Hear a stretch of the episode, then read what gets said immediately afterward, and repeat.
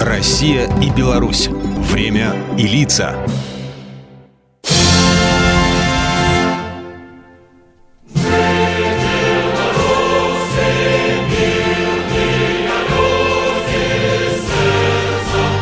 Здрасте, здесь Бунин, и сегодня я про вызвавшие неоднозначные слухи и домыслы решение слегка изменить герб Беларуси. Начнем с того, что изменение гербов государств в мировой истории случается нередко.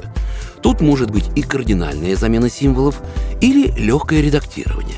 Через этот путь проходили в Испании, где даже несмотря на тамошнюю многовековую монархию убирали королевские символы с герба. Претерпевал изменения шри-ланкийский лев и форма главного символа Мексики – Пару лет назад сенаторы Казахстана рассматривали поправки в казахский герб, а прошлой осенью об изменениях заговорили парламентарии Армении. Причем предложений было достаточно много от девиза на ленте, цепей на мече и форме пасти льва. Поэтому белорусские предполагаемые изменения не являются чем-то уникальным и уж тем более не носят никакой конспирологический характер о размере России на изображенном глобусе. Геральдический совет Республики Беларусь, который, собственно, и выступил инициатором улучшений, руководствовался вполне разумными и рациональными соображениями. Время идет, представления об эстетике и красивости государственных символов меняются. Для начала стоит уяснить, что герб не есть что-то незыблемо постоянное. Он как государство, которое символизирует, всегда находится в развитии. И как раз уместно вспомнить, что самые первые гербовые знаки на территории Беларуси появились еще в X веке. Это был такой незамысловатый трезубец на печати полоцкого князя Изяслава Владимировича. С тех пор герб менялся неоднократно. Так что нынешние изменения весьма прозаичные.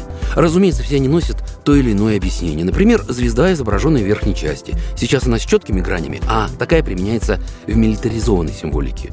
Ну, а поскольку Беларусь является миролюбивой страной, данный элемент планируется скорректировать так, чтобы он вызывал правильные ассоциации.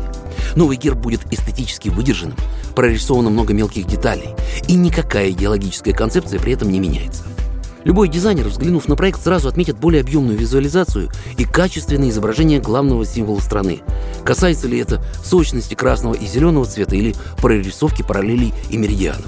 Ну и школь в интернетах больше всего возникало как раз домыслов о развороте глобуса на запад, Мало кто не согласится, что планируемое изображение будет носить явно улучшенный эстетический, нежели политический характер. Так что не стоит искать черную кошку в темной комнате, советуют в таких случаях китайцы, которые, кстати, сами за последнее столетие трижды меняли свой герб. Программа произведена по заказу телерадиовещательной организации Союзного государства.